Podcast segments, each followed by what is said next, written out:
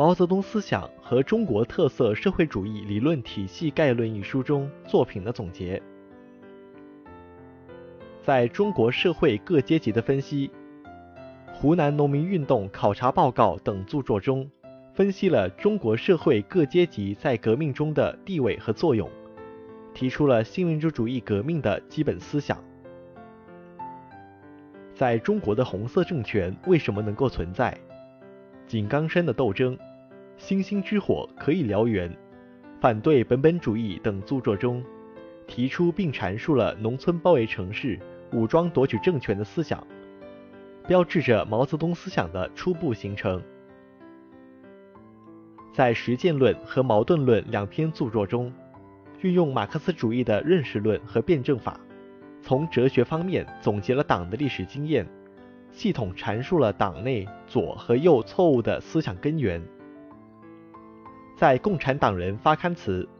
《中国革命和中国共产党》《新民主主义论》《论联合政府》等理论著作中，科学阐述了新民主主义革命的基本问题，提出了新民主主义革命的总路线，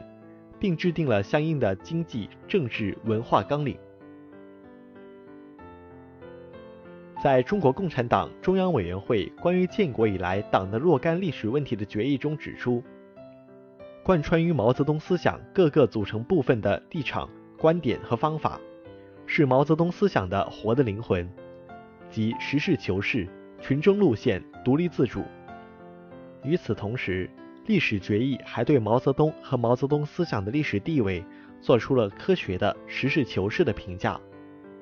对于统一全党的认识起到了重要的作用，得到了全党的拥护。毛泽东在中国革命和中国共产党一文中，第一次提出了新民主主义革命的科学理念。在晋绥干部会议上的讲话，完整的表述了总路线的内容，即无产阶级领导的、人民大众的反对帝国主义、封建主义和官僚资本主义的革命。在新民主主义论中，阐述了新民主主义的政治。经济和文化，在联合政府中，进一步把新民主主义的政治、经济和文化与党的基本纲领联系起来，进行了具体的阐述。在中国的红色政权为什么能够存在？井冈山的斗争、星星之火可以燎原等文章中，提出了工农武装割据思想，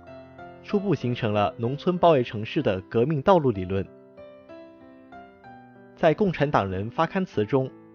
总结了中国革命两次胜利和两次失败的经验教训，把统一战线、武装斗争、党的建设比作党在中国革命中战胜敌人的三个重要法宝。在《论十大关系》的报告中，初步总结了我国社会主义建设的经验，明确提出要以苏为鉴，独立自主地探索适合中国情况的社会主义建设道路。论十大关系，标志着党探索中国社会主义建设道路的良好开端。论十大关系确定了一个基本方针，就是努力把党内党外、国内国外的一切积极因素，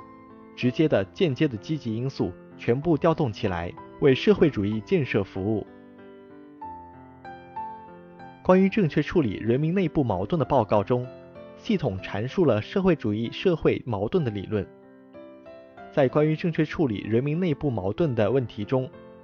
毛泽东还明确提出了中国工业化道路的问题，主要是指重工业、轻工业和农业的发展关系问题，要走一条有别于苏联的中国工业化道路。